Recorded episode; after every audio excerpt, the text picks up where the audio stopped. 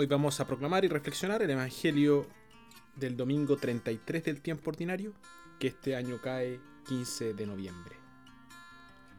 Evangelio de nuestro Señor Jesucristo según San Mateo.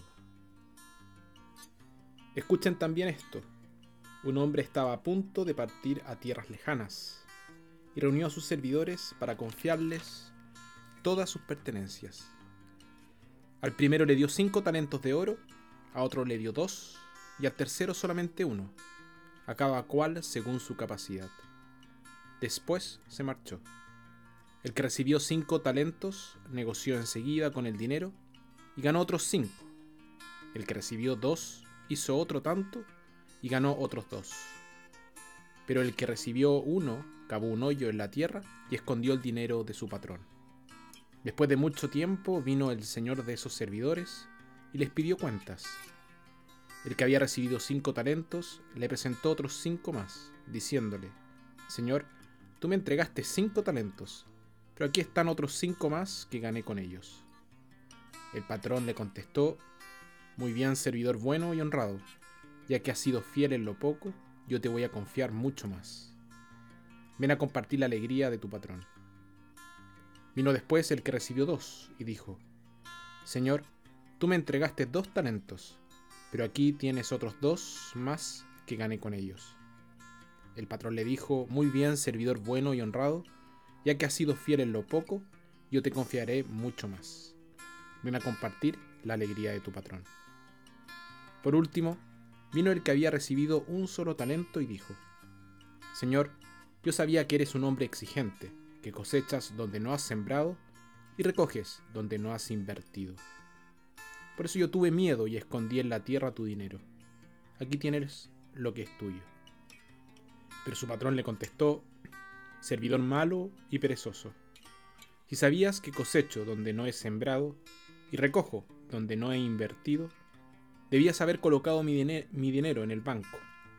A mi regreso, yo lo habría recuperado con los intereses.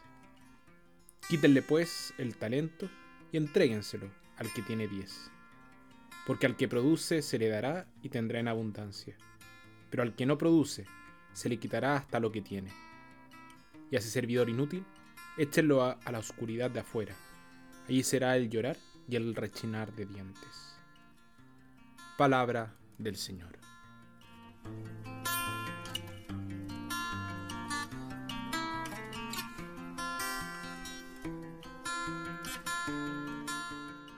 Una vez tuvo lugar una reunión de los exalumnos de, de un famoso colegio dirigido por una orden religiosa. Un sacerdote anciano que había regresado para estar presente en esa reunión se encontró rodeado por una multitud de exalumnos, la mayoría de los cuales no había conocido desde que dejaron la escuela muchos años antes.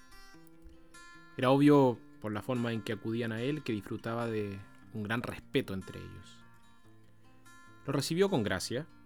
Luego, sin la menor sugerencia de él, comenzaron a contar sus historias.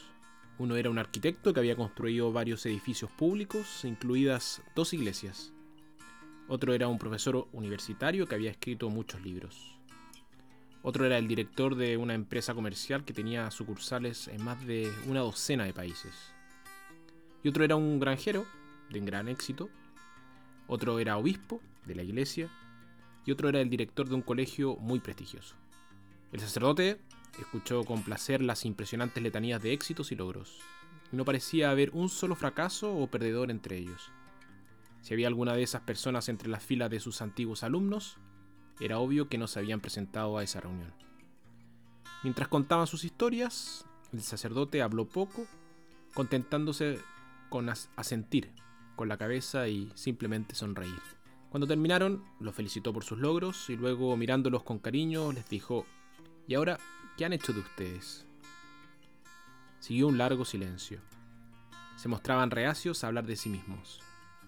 Parece que estaban tan concentrados en sus carreras que habían descuidado sus vidas personales. Sus energías estaban tan concentradas en la eficiencia y el éxito que no tuvieron tiempo para crecer emocionalmente, con el resultado de que, en términos de relaciones, muchos de ellos se, empobrecieron. El pintor Picasso dijo, no es lo que hace un artista lo que importa, sino lo que es. Aunque las pinturas de Picasso ahora valen millones y millones de dólares, él no tuvo mucho éxito en su vida personal. De hecho, su vida personal fue una especie de zona de desastre, especialmente sus relaciones con las mujeres. La gente puede haber hecho grandes cosas en su vida pública, pero muchos de ellos también fracasaron en su vida privada.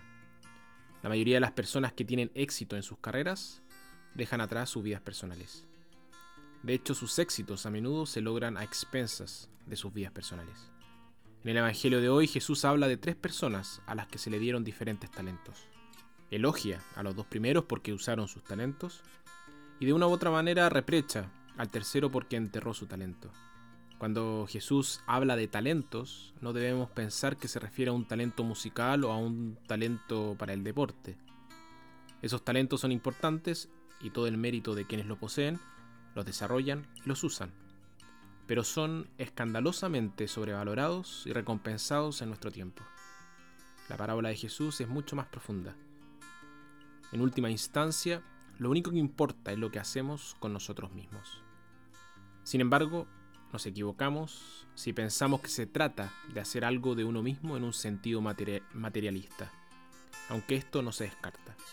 La mujer de la que se habla en la primera lectura difícilmente podría describirse como exitosa o famosa.